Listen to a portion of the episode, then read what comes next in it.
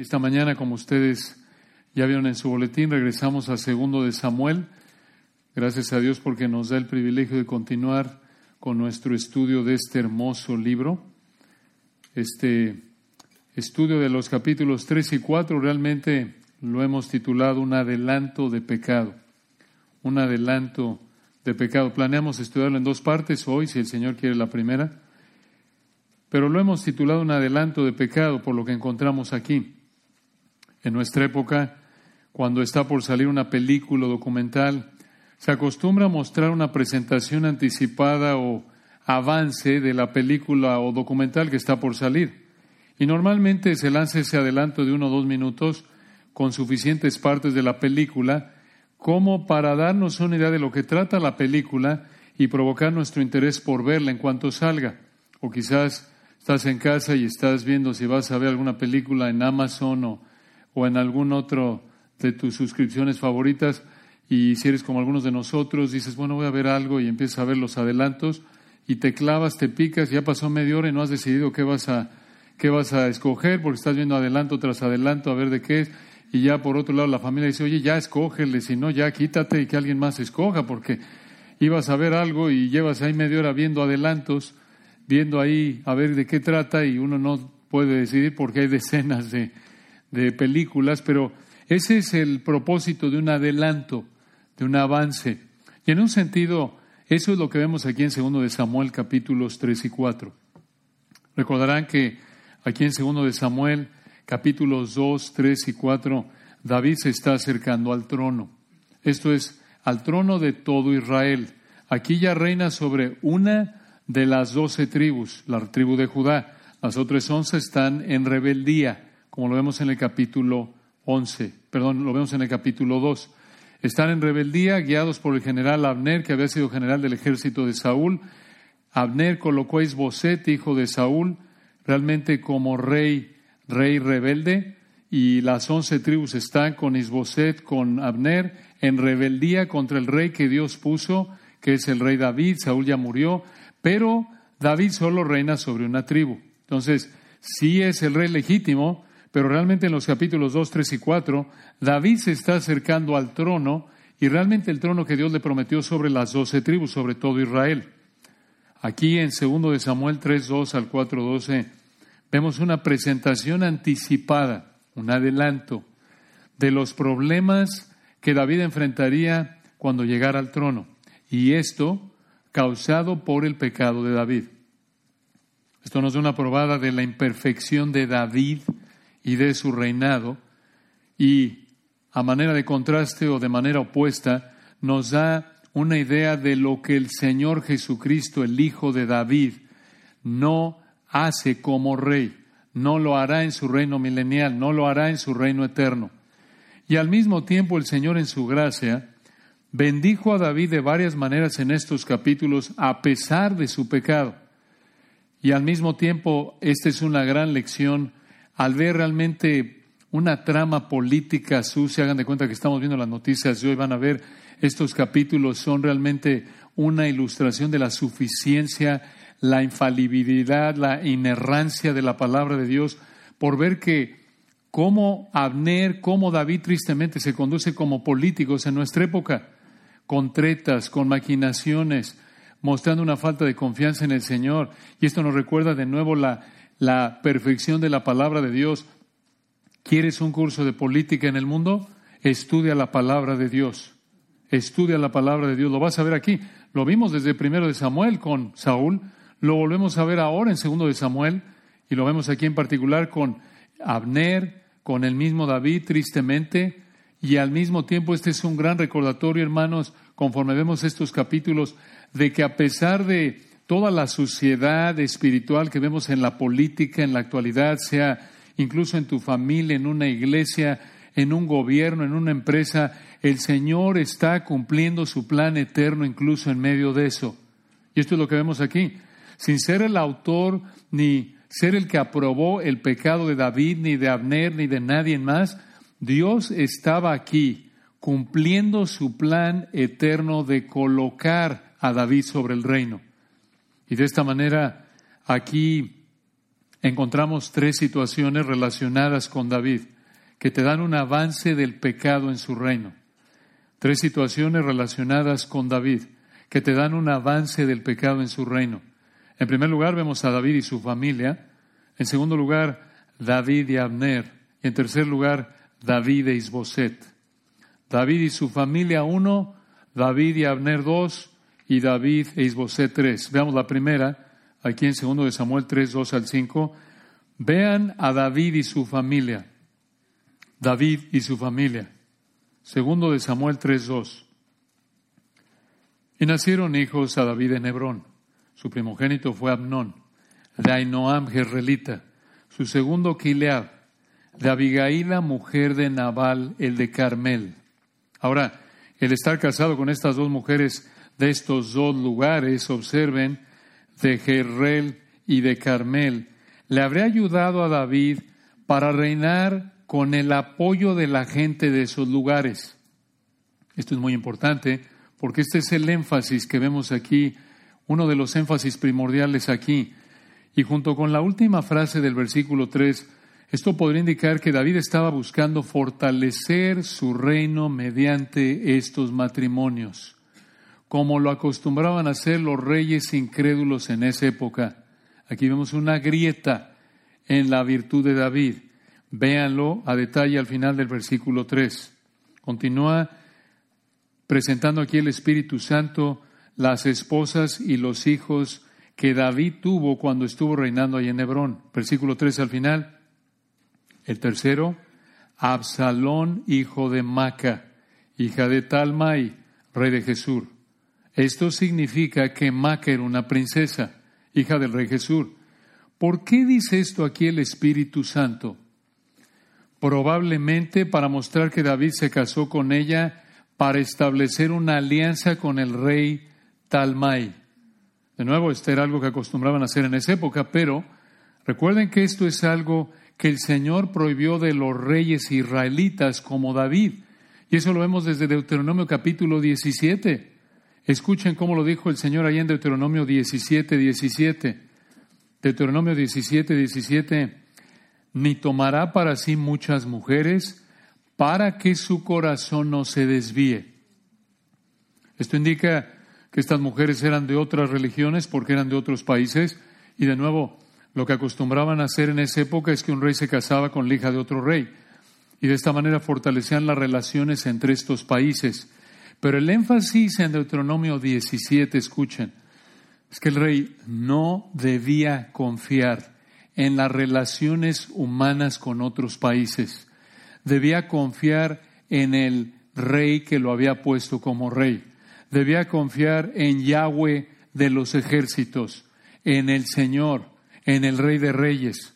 Incluso aquí, en Deuteronomio 17, 17, el Señor al decir ni tomará para sí muchas mujeres para que su corazón no se desvíe, está indicando que cuando un hombre israelita hacía eso, mostrando desconfianza en el Señor, buscando fortalecer relaciones diplomáticas. Al casarse con muchas mujeres, su vida espiritual se debilitaría, su corazón se desviaría, en primer lugar porque, en términos de Génesis, violaría el diseño de Dios entre un hombre y una mujer, pero de manera explícita, en segundo lugar, su corazón se desviaría por la influencia de estas mujeres incrédulas, porque eran mujeres no israelitas, eran hijas de reyes paganos.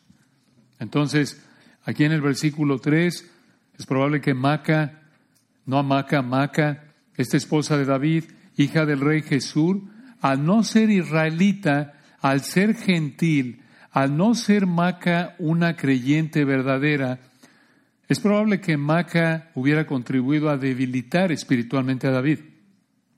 Recuerden, él ya tenía sus dificultades con ciertos pecados, como lo vemos en primero de Samuel falta de confianza en el Señor, mentira. Pero aquí en segundo de Samuel capítulos 3 y 4 vemos más pecados que vuelven a aparecer más adelante en la vida de David. Y aquí de nuevo en particular, tantas esposas y de diferentes lugares muestra la luz de Deuteronomio 17 que David estaba pecando de falta de confianza en el Señor. Y vean el versículo 4, vean el cuarto hijo de David aquí, segundo de Samuel 3:4. Y el cuarto, Adonías, hijo de Agit, el quinto, Selafatías, hijo de Abital, el sexto, en el cinco, Itream, de Eg, la mujer de David. Estos le nacieron a David en Hebrón. Ahora, según segundo de Samuel 2.11, segundo de Samuel 2.11 nos dice que David reinó en Hebrón siete y medio años. Fue durante estos siete y medio años que el Señor le dio estos seis hijos a través de estas seis esposas, un hijo por esposa. Seis hijos de sus seis esposas, lo acabamos de ver aquí en los versículos 2 al 4. En resumen, sus esposas, como las vemos aquí, fueron uno Ainoam, dos Abigail, tres Maca, cuatro Agit, cinco Abital y seis Egla.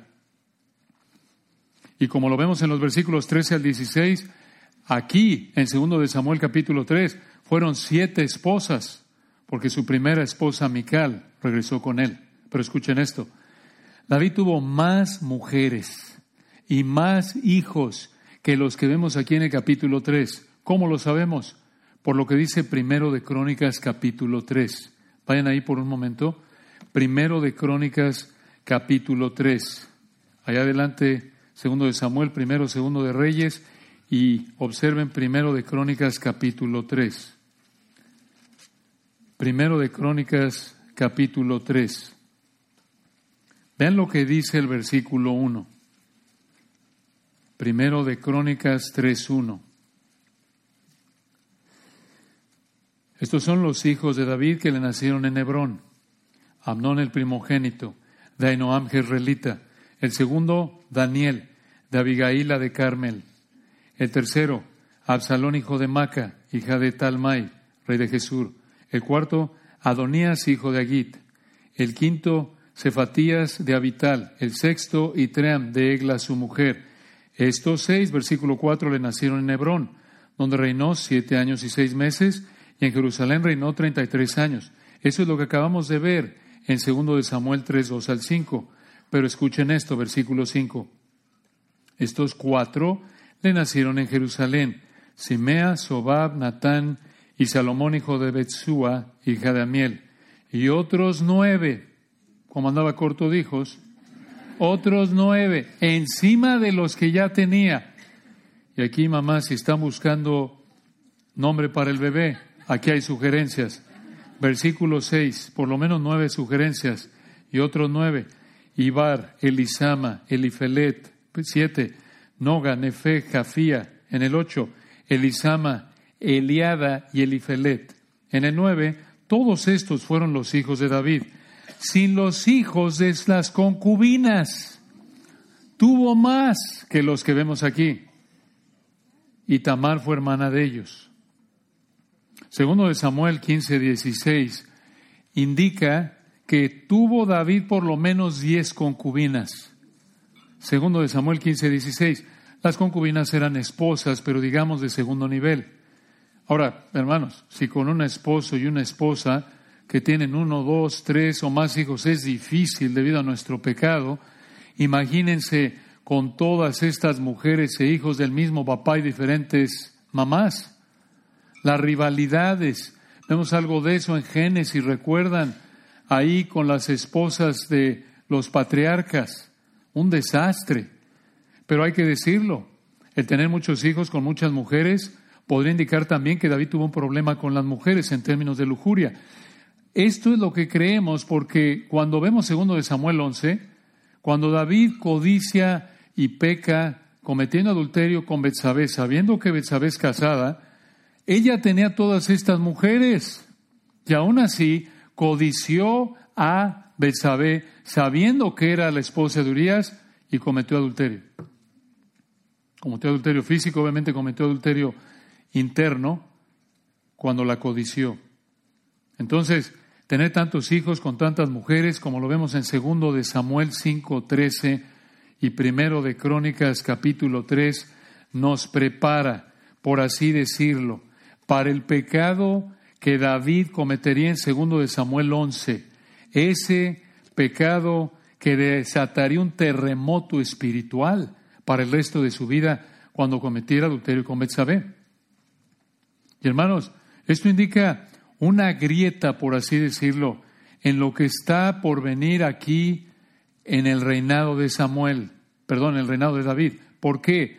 Porque esto muestra de nuevo imperfección en la obediencia de David al Señor. Recuerden, ya lo mencionamos, el Señor diseñó un hombre para una mujer en el matrimonio, desde Génesis 2.24. Dejará el hombre a su padre y a su madre, se unirá a su mujer y serán una sola carne. Si Dios hubiera querido que Adán tuviera muchas esposas y el diseño de Dios hubiera sido la poligamia, habría creado a Adán y a Eva, Estela, María y a Luz.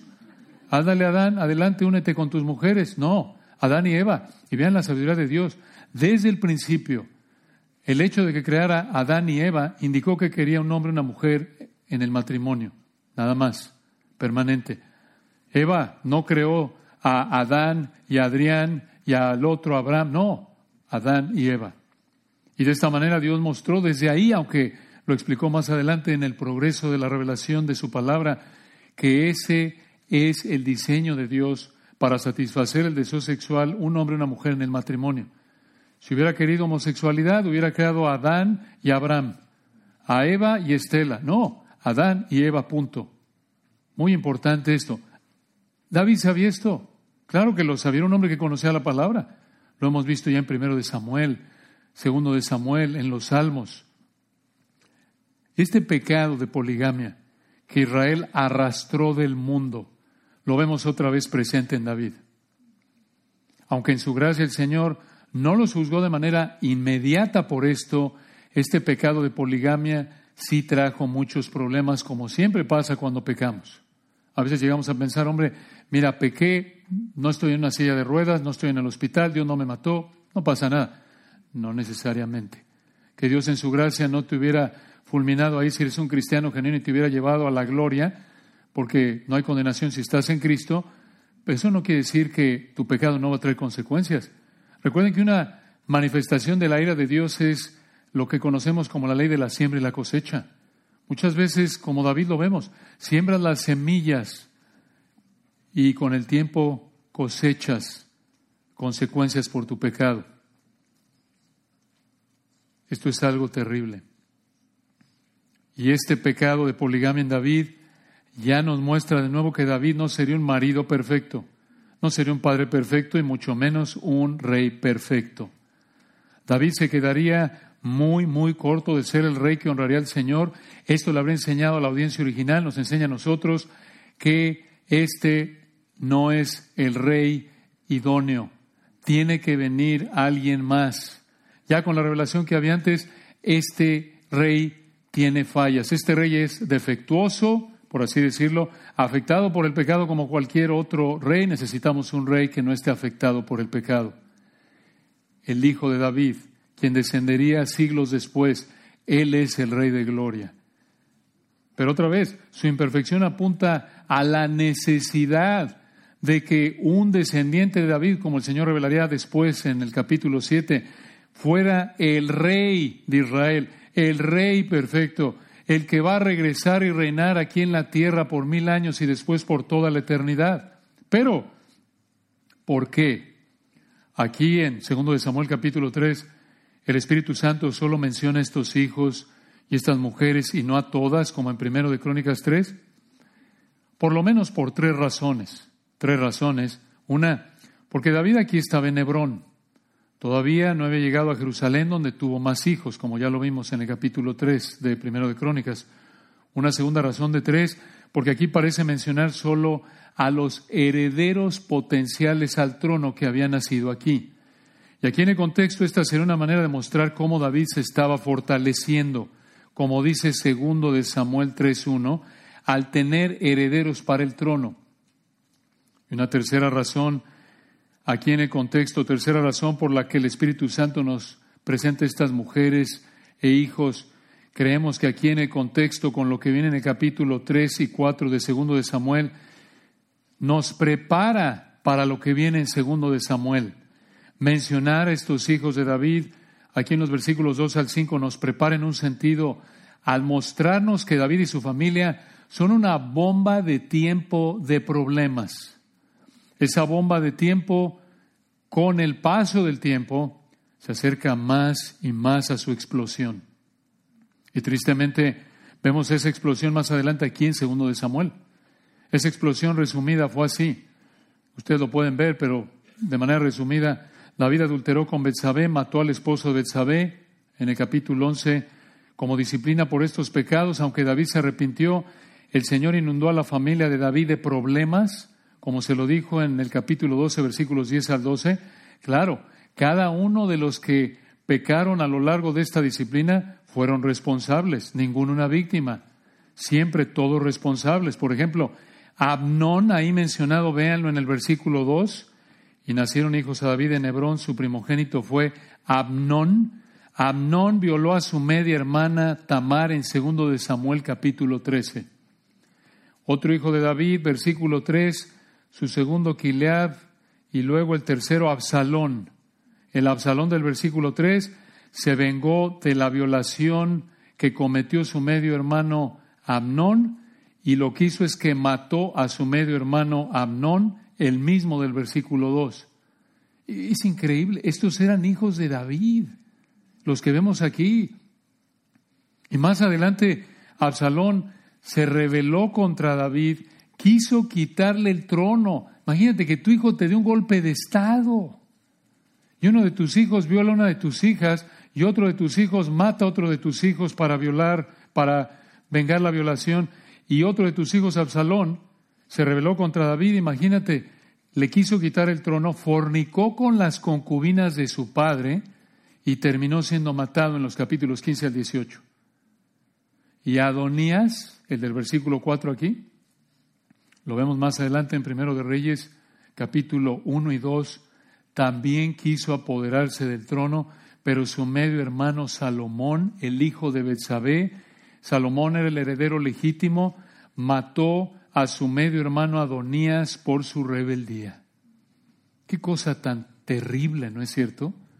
Que tus hijos hagan todo esto. Qué advertencia para nosotros. No podemos tolerar el pecado y esperar que no pase nada. Recuerden Gálatas 6, 7, acabamos de citar ese principio, una forma de la ira de Dios, como lo dice alguien. Gálatas 6, 7, no os engañéis, Dios no puede ser burlado, pues todo lo que el hombre sembrare, eso también segará.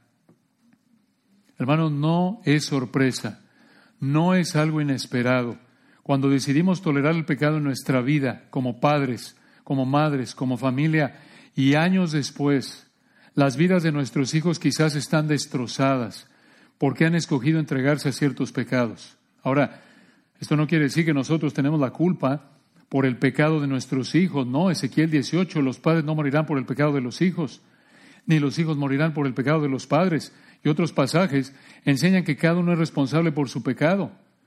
Pero tal como lo vemos con David y en otras partes de las Escrituras, es una realidad que como padres, en términos humanos, nuestro pecado puede contribuir hasta cierto punto a que nuestros hijos decidan entregarse a ciertos pecados. Así que, hermanos, no nos engañemos. El Señor sabe y nosotros también qué pecados toleramos en nuestra vida y conforme nuestros hijos crecen, también ellos saben qué pecados toleramos como padres en nuestra vida y muchas veces ni, ni nos damos cuenta ni lo sabemos.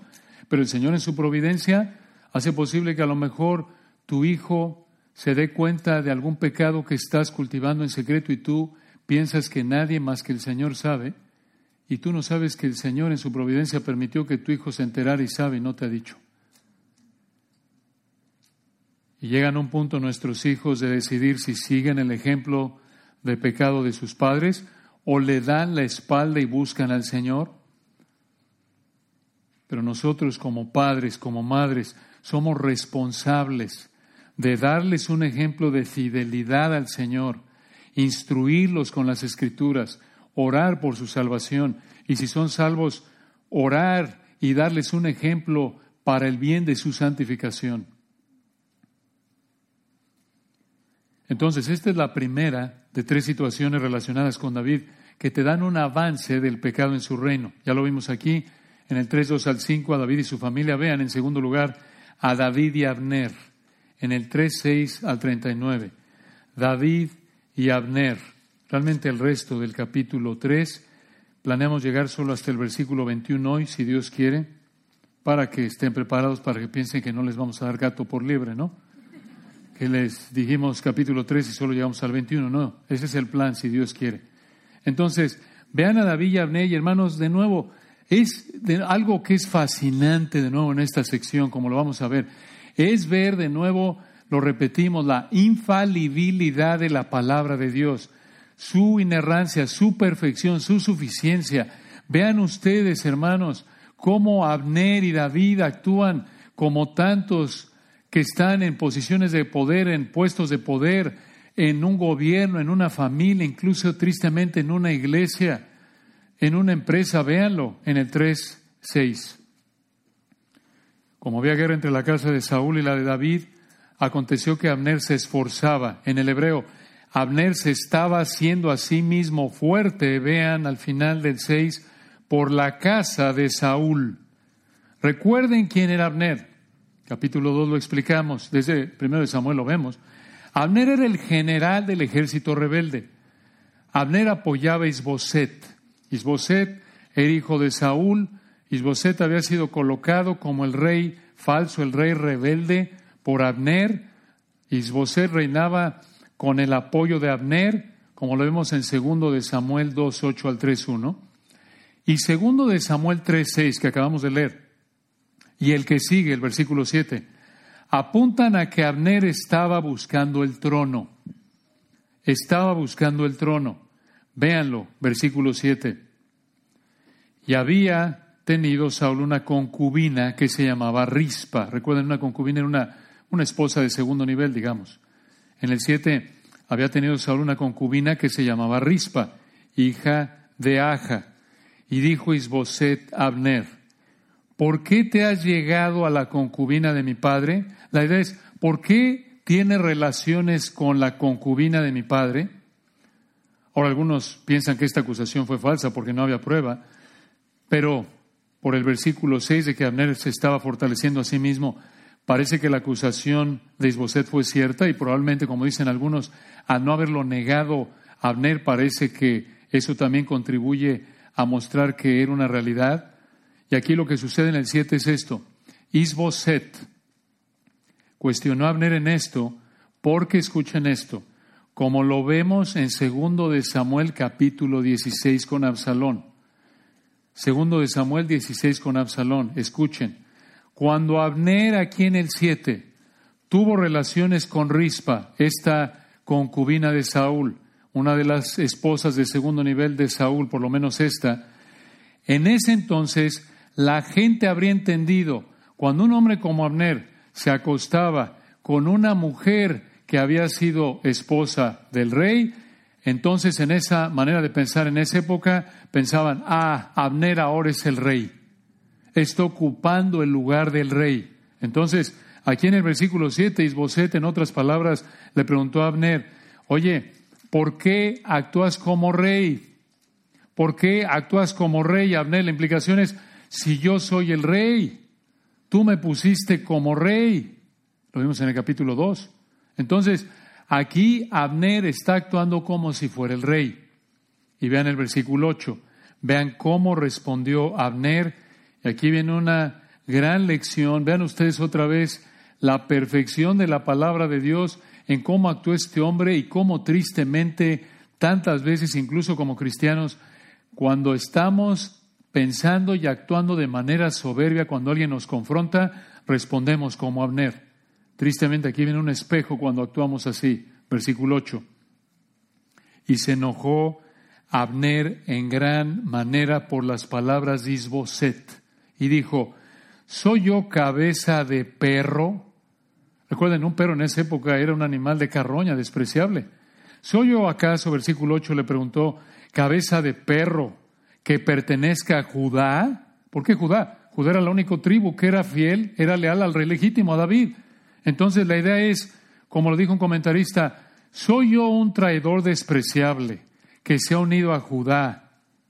Recuerden, Judá apoyaba a David, no Isboset, no Abner. Y vean, continúa Abner respondiéndole a Isboset, versículo 8 al final. yo he hecho hoy misericordia con la casa de Saúl tu padre, con sus hermanos y con sus amigos, y no te he entregado en mano de David, y tú me haces hoy cargo del pecado de esta mujer. Esto nos da una idea de quién era Abner. Era como Saúl, se hizo la víctima. Ay, cómo actuamos así tantas veces, ¿no es cierto? Él estaba mal y ahora se presenta como la víctima. Se enojó porque Isboset lo confrontó. En lugar de responder en humildad, respondió en enojo debido a que fue soberbio. Cuando somos soberbios respondemos como Abner. Y si alguien nos confronta, nos enojamos. Y en lugar de concentrarnos en el pecado o asunto por el que nos confrontan o cuestionan, con frecuencia nos vemos, igual que Abner, como víctimas de una traición, como si el que nos confronta fuera un ingrato, como si el que nos confronta nos trata mal cuando lo hemos tratado bien. Esto pasa entre esposos, entre cónyuges, ¿no es cierto? Vean qué feo, qué pecaminoso, qué fácil es responder así cuando somos soberbios. Y al igual que Abner, incluso podemos llegar a amenazar y hasta responder haciéndole mal al que nos confronta, porque así lo hizo Abner con Isboset en los versículos 9 al 12. Y con, hermanos, vean, es la misma actitud de raíz de Abner cuando nos enojamos y nuestra esposa nos confronta y como maridos, pues ya no te cuento nada. ¿Qué es eso? Estoy enojado, es una forma de venganza, ¿no es cierto? O como esposa, pues ya no te lavo tus calcetines. Ah, te quejas, eres un ingrato, no valoras mi trabajo, vivo para servirte, me... ¿se dan cuenta? Es la misma actitud de raíz. Y al igual que Abner, incluso podemos llegar a amenazar de nuevo como lo hizo él. Y cuando somos soberbios y alguien nos reprende, si estamos siendo soberbios como Abner, respondemos como el soberbio de Proverbios 9, 7 y 8. Proverbios 9, 7 y 8, escuchen lo que dice ahí. El que corrige al escarnecedor. Escarnecedor es el nombre del soberbio. Es un soberbio. Dice Proverbios 9, 7, escuchen, y 8. El que corrige al escarnecedor se acarrea afrenta. El que reprenda al impío se atrae mancha. Versículo 8. No reprendas al escarnecedor, al soberbio, para que no te aborrezca. Simplemente una afirmación, no está diciendo que no lo hagas. Corrige al sabio y te amará, porque el sabio es humilde. El sabio dice gracias y busca humillarse. Hermanos, que por el poder del Espíritu como cristianos seamos humildes cuando alguien nos confronta y respondamos con humildad, amor al que nos confronta, no como Abner. Vean el versículo 9, vean cómo Abner iba a quitarle el reino a Isboset por la soberbia de Abner. Esto fue lo que Abner le dijo a Isboset enojado porque Isboset le confrontó. Vean esto, versículo 9. Así haga Dios a Abner y aún le añada, si como ha jurado Jehová David, no haga yo así con él, versículo 10, trasladando, esto es, transfiriendo, para transferir el reino de la casa de Saúl y confirmando en el hebreo para establecer el trono de David sobre Israel y sobre Judá desde Dan hasta Berseba. Esa frase abarca toda la tierra de Israel de norte a sur. No nada más. Abner sabía que el Señor había dicho que David reinaría. Y como ya lo habíamos dicho desde el capítulo 2, esto indica que Abner se estaba rebelando contra el Señor y su palabra, igual que lo había hecho Saúl. Y ahora sí, Abner jura que va a apoyar a David. Abner juró que iba a hacer dos cosas aquí en los versículos 9 y 10. Una, quitarle el trono a Isboset. Y dos, entregarle el reino a David. Y vean cómo versículo 11 respondió Isboset, el rey, falso Abner. Versículo 11, y él, este es Isboset, no pudo responder palabra Abner porque le temía. Esto muestra algo de la condición espiritual de Isboset. Lo que vemos aquí, la idea que nos da el texto es que como estilo de vida temía a Abner más que a Dios era un incrédulo. Y vean ustedes el poder de Abner aquí, lo vamos a ver más, de manera aún más clara en el resto del capítulo 3. Pero el versículo 11 y el versículo 6 nos dan la idea de que Isboset era el títere de Abner. Era el títere de Abner. Por eso digo, vas tú Isboset, le entras tú de rey, ¿cómo no, señor Abner? Pero eso no hacía de Isboset una víctima. Isboset también se estaba rebelando contra lo que el Señor dijo de que David era el rey legítimo y demostró esa rebeldía Esto es, Isboset demostró esa rebeldía contra el Señor y su palabra al aceptar ser el rey que Abner había puesto, porque Isboset pudo haber dicho, no puedo aceptar esto, el Señor ha escogido a David, él va a ser el rey, no lo voy a hacer, voy a ser leal a David. No lo hizo. Y vean, versículo 12, vean lo que Abner hizo. Vean nada más, hermanos, el grado de maldad. Aquí tienen a Abner, el narcotraficante, el guerrillero, el extorsionador, el mafioso. Véanlo, vean qué ejemplo de la perfección de la palabra de Dios. Aquí tienen ustedes la misma manera en la que piensa y opera hoy día un terrorista, un narcotraficante, un guerrillero cuando extorsiona gente. Véanlo, versículo 12. Entonces envió Abner mensajeros a David de su parte diciendo, ¿de quién es la tierra? Y que le dijesen, esto es, los mensajeros, los mensajeros debían decirle esto a David de parte de Abner, versículo 12 al final.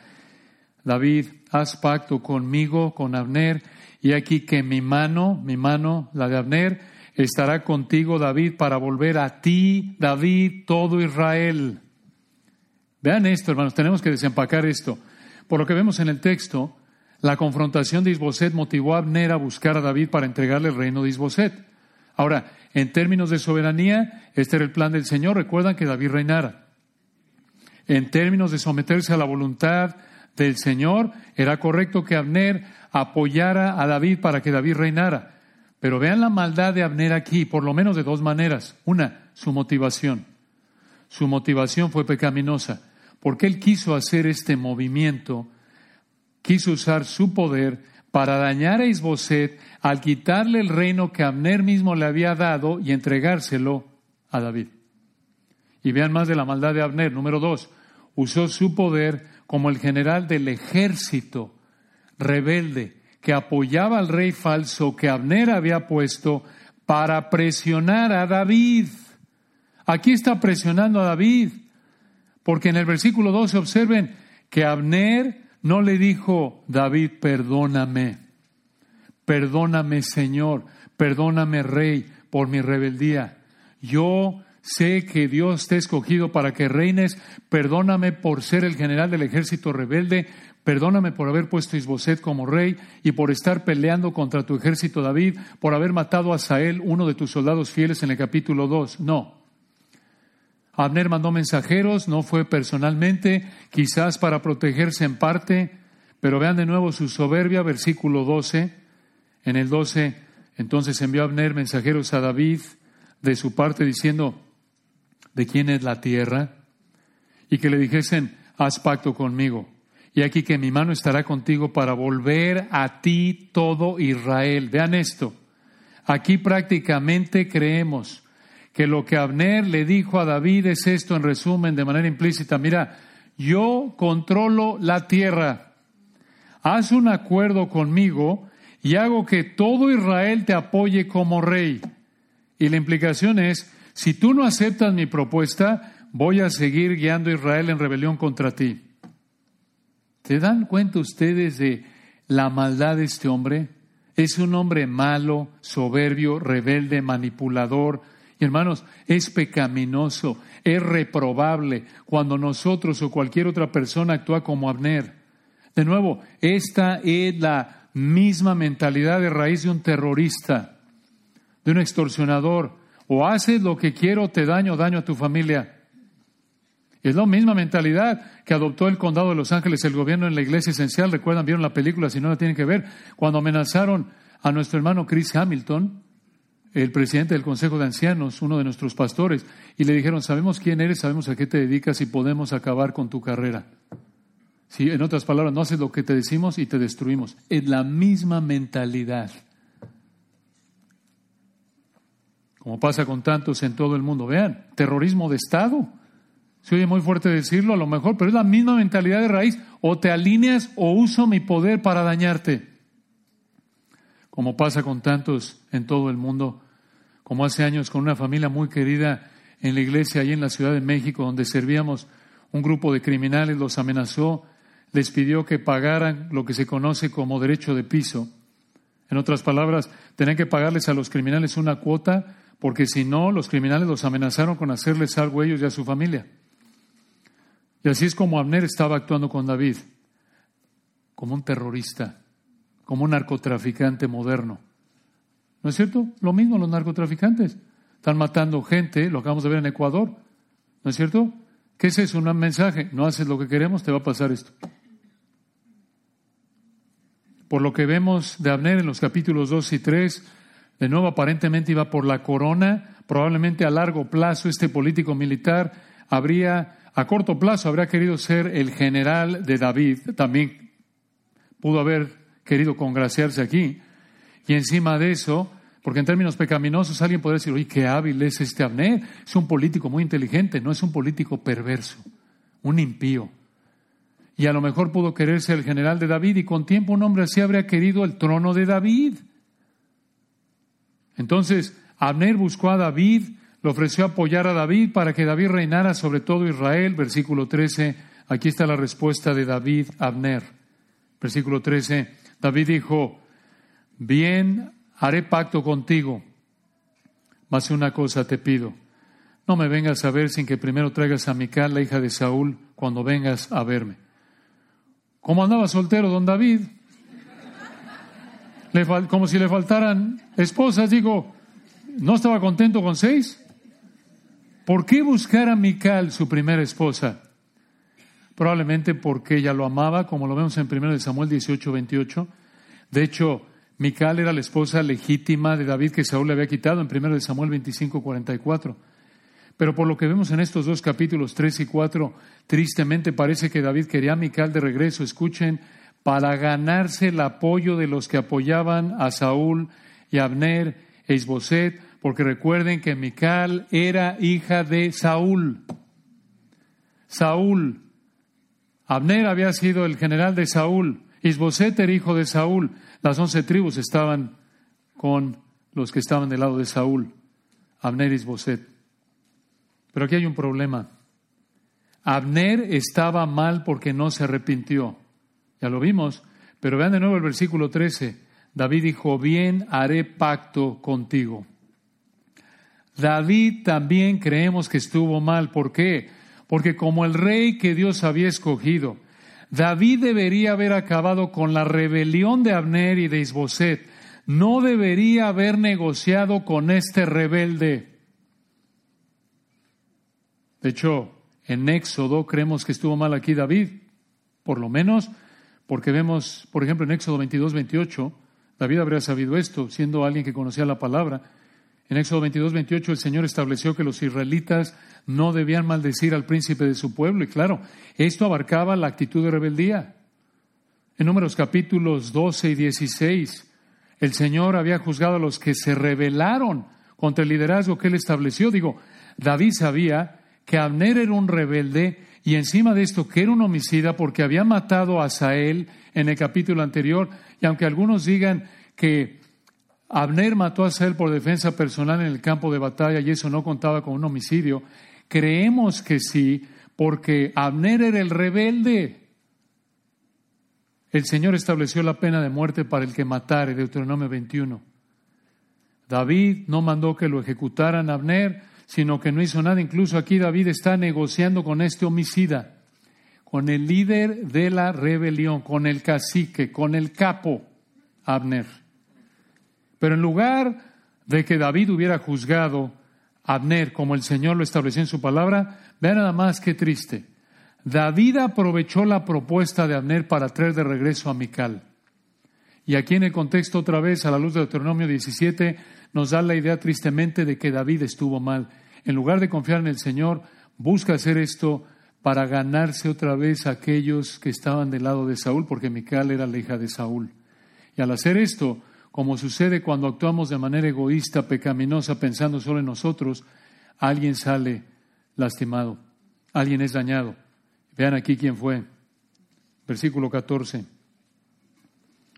Después de esto envió David mensajeros a Isboset, hijo de Saúl, diciendo, Restitúyeme mi mujer Mical, la cual desposé conmigo por siempre pucios de filisteos. Eso fue cierto.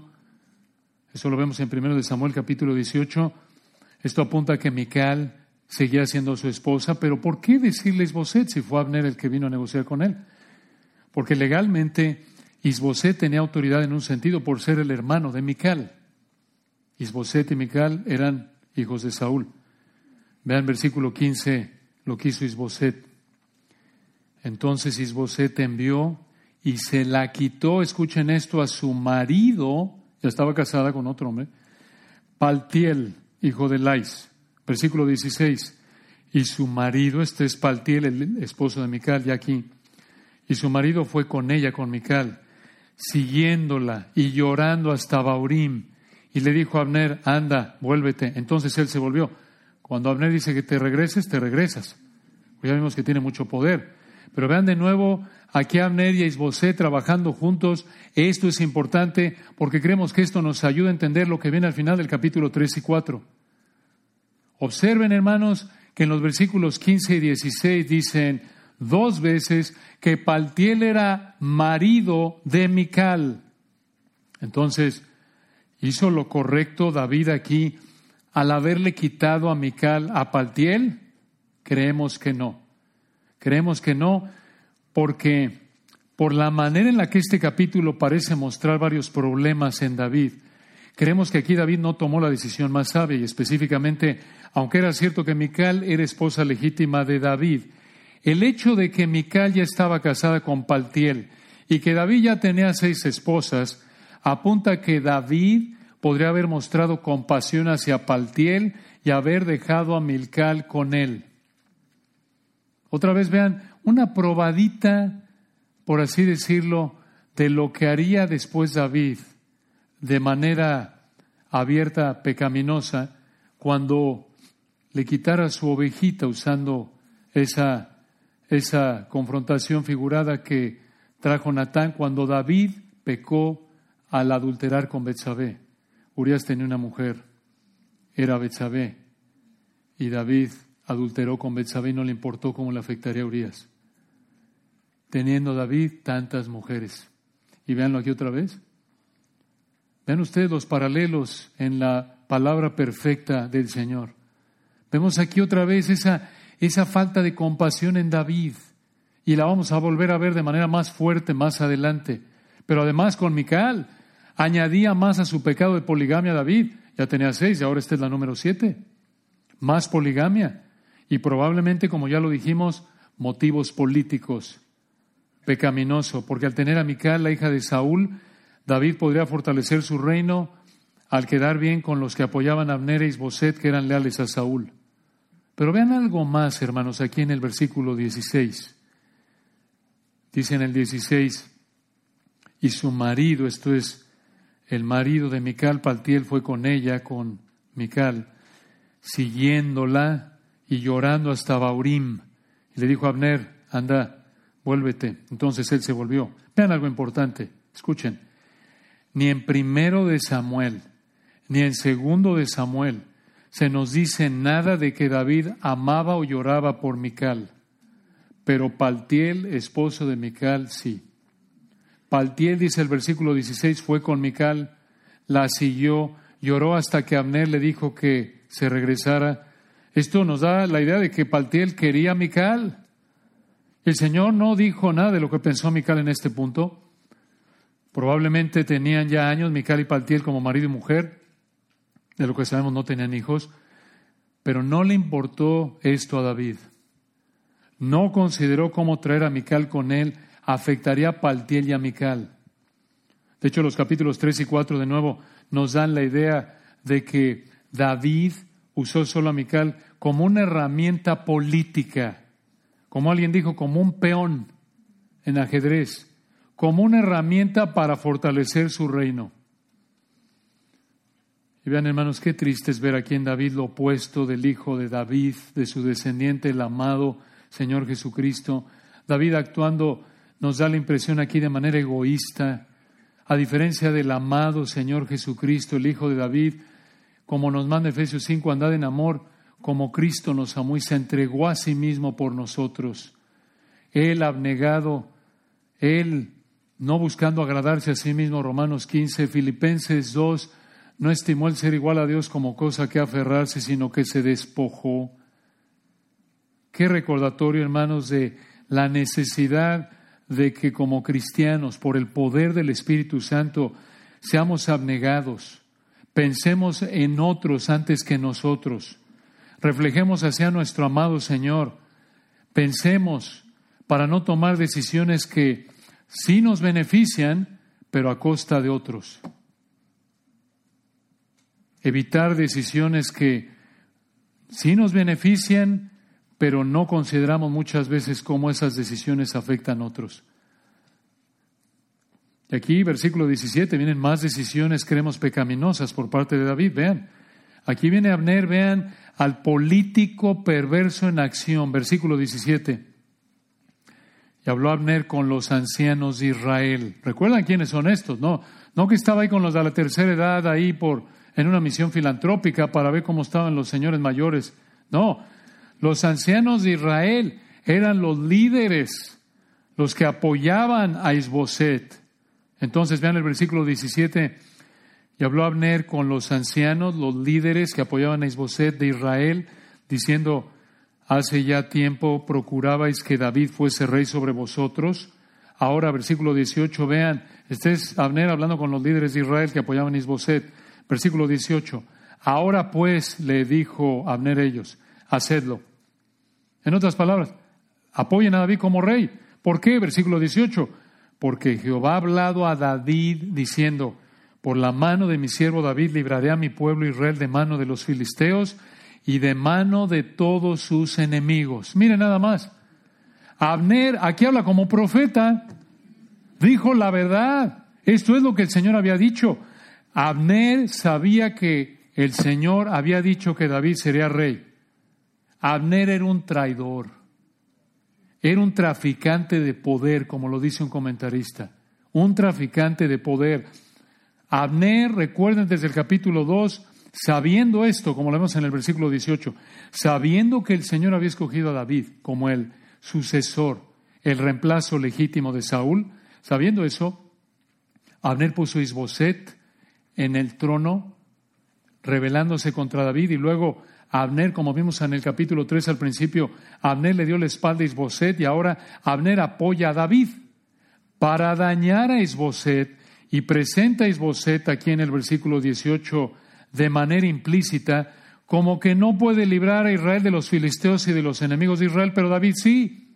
Por eso en el 18, vean, dice, por la mano de mi siervo David libraré a mi pueblo Israel de mano de los filisteos y de mano de todos sus enemigos. Vean la inteligencia perversa de este hombre apeló a que escogieran a David porque él sí los podía proteger. Dios lo había dicho, es cierto. Isboset por implicación, no, él no. Él lo sabía, él había puesto Isboset y ahora ya lo quiere quitar. ¿Dónde hemos visto eso? Qué cosa tan fea, ¿no es cierto? Este perverso Abner, ahora sí muy obediente, hasta presentando a David como el Salvador que Dios usaría, ¿era cierto? Pero este perverso Abner, recuerden, se esperó unos siete años para hacer esto, como lo vimos en el capítulo 2, siete años. Y lo hizo no porque tuvo una convicción de arrepentimiento, sino porque estaba ofendido, porque Isboset lo confrontó y como venganza contra Isboset dijo, te voy a quitar el poder y se lo voy a dar a David. Vean qué, qué, qué muestra de soberbia pecaminosa. Ah, sí, te voy a enseñar quién soy, Isboset. Yo tengo el poder para quitártelo y dárselo a David. ¿Se dan cuenta de lo que está haciendo? Este es un monstruo. Este es un monstruo de pecado. Este es un hombre sumamente peligroso. Y, lo hizo, como ya vimos al principio de este capítulo, para vengarse de Isboset, después de haberle pedido al rey David que hiciera un pacto con Abner. Observen qué perverso. Por eso les decía, hermanos, ¿quieren estudiar cómo es la política mundana? Estudien la Biblia. No necesitas un curso en la Universidad de Ciencias Políticas. Digo, si lo quieres tomar está bien, no estoy diciendo que es pecado. Pero lo que quiero que vean es eh, la, la suficiencia, la perfección de la palabra de Dios. Véanlo. Y vean, versículo 19, el poder político de Abner, el traficante de poder. Ya estamos terminando, hermanos. Sé que algunos ya se están aquí medio derritiendo, ya casi. Casi terminamos. Versículo 19. Habló también Abner a los de Benjamín esta era la tribu, recuerden, muy importante, porque de la tribu de Benjamín venía Saúl e Isboset.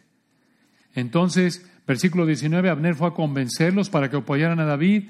Versículo 19 continúa, y fue también Abner a Hebrón a decir a David todo lo que parecía bien a los de Israel y a toda la casa de Benjamín. Y en el 20 vino pues Abner a David en Hebrón y con él veinte hombres que no eran sus compadritos, vean quiénes eran. Y David hizo banquete a Abner y a los que con él habían venido.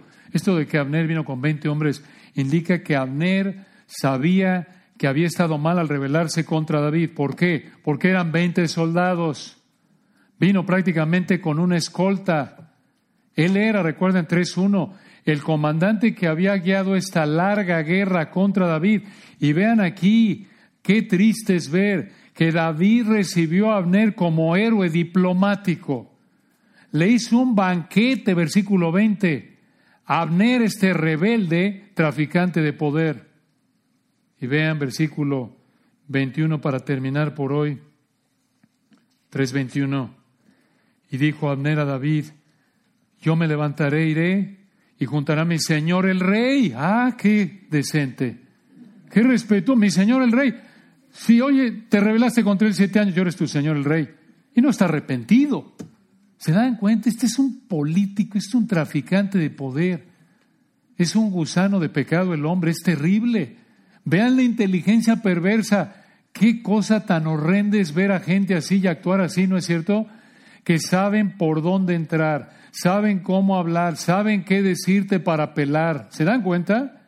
Versículo 21. Y dijo Abner a David, yo me levantaré, iré y juntaré a mi Señor el Rey a todo Israel para que hagan contigo pacto y tú reines como lo desea tu corazón.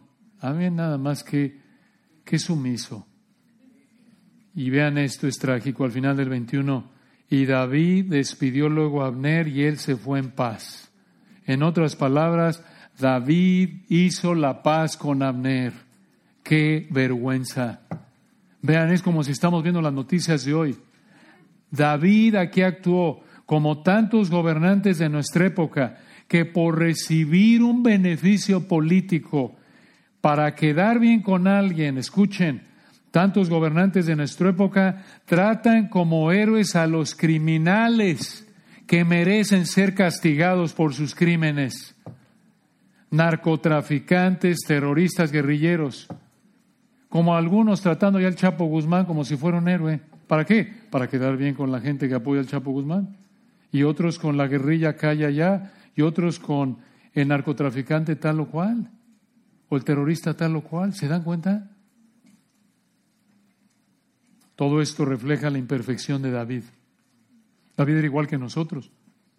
Su imperfección nos recuerda nuestra imperfección y nuestra necesidad de la perfección del Hijo de David para que el Padre nos acepte en el amado. Qué diferente fue David de su descendiente, el amado Señor Jesucristo, quien es santo, inocente, sin mancha. Y recuerden, hermanos, sobre todo esto, sin aprobar, sin ser el autor, nuestro amado Señor, del pecado de Abner, de David, en todo esto, el Señor está cumpliendo su plan eterno porque está colocando a David exactamente donde él planeó que debía de estar al mando como rey de todo Israel. Esto nos debe consolar al ver las tretas, la suciedad del el pecado entre políticos, gobernantes, incluso cuando ves esto tristemente en alguna iglesia o familia, empresa o gobierno, tranquilo, el Señor sabe lo que está pasando. Y sin aprobar ni ser el autor del pecado de nadie. Él está cumpliendo su plan eterno en medio de todo eso. Oremos. Padre, qué texto tan impresionante. Verdades impresionantes que nos confrontan, nos dejan boquiabiertos. Y sobre todo, lo que nos deja boquiabierto eres tú. Es tu gloria reflejada en este texto. Impresionante es ver la perfección de tu palabra. Sumamente pura es tu palabra, como dijo el salmista, y la ama tu siervo. La amamos porque te amamos a ti, porque tú nos amaste primero. Qué delicia, Señor, y al mismo tiempo, qué fuerte. Nos deja esto despedazados. Nos enseña nuestro pecado. Nos ayudas a analizar la vida a nuestro alrededor desde el punto de vista de tu, tu palabra. Usa estas verdades, Señor, hoy para motivarnos a reflejar al amado Señor Jesucristo, quien es el santo inocente sin mancha, apartado de los pecadores y hecho más sublime que los cielos. Y al mismo tiempo que esto nos ayude a valorar y amarte aún más a ti y a tu palabra para recordar que en ella, ella es todo lo que necesitamos para vivir de una manera agradable a ti, para pensar y actuar de una manera en la que Cristo tiene la preeminencia. A ti damos la gloria. Amén.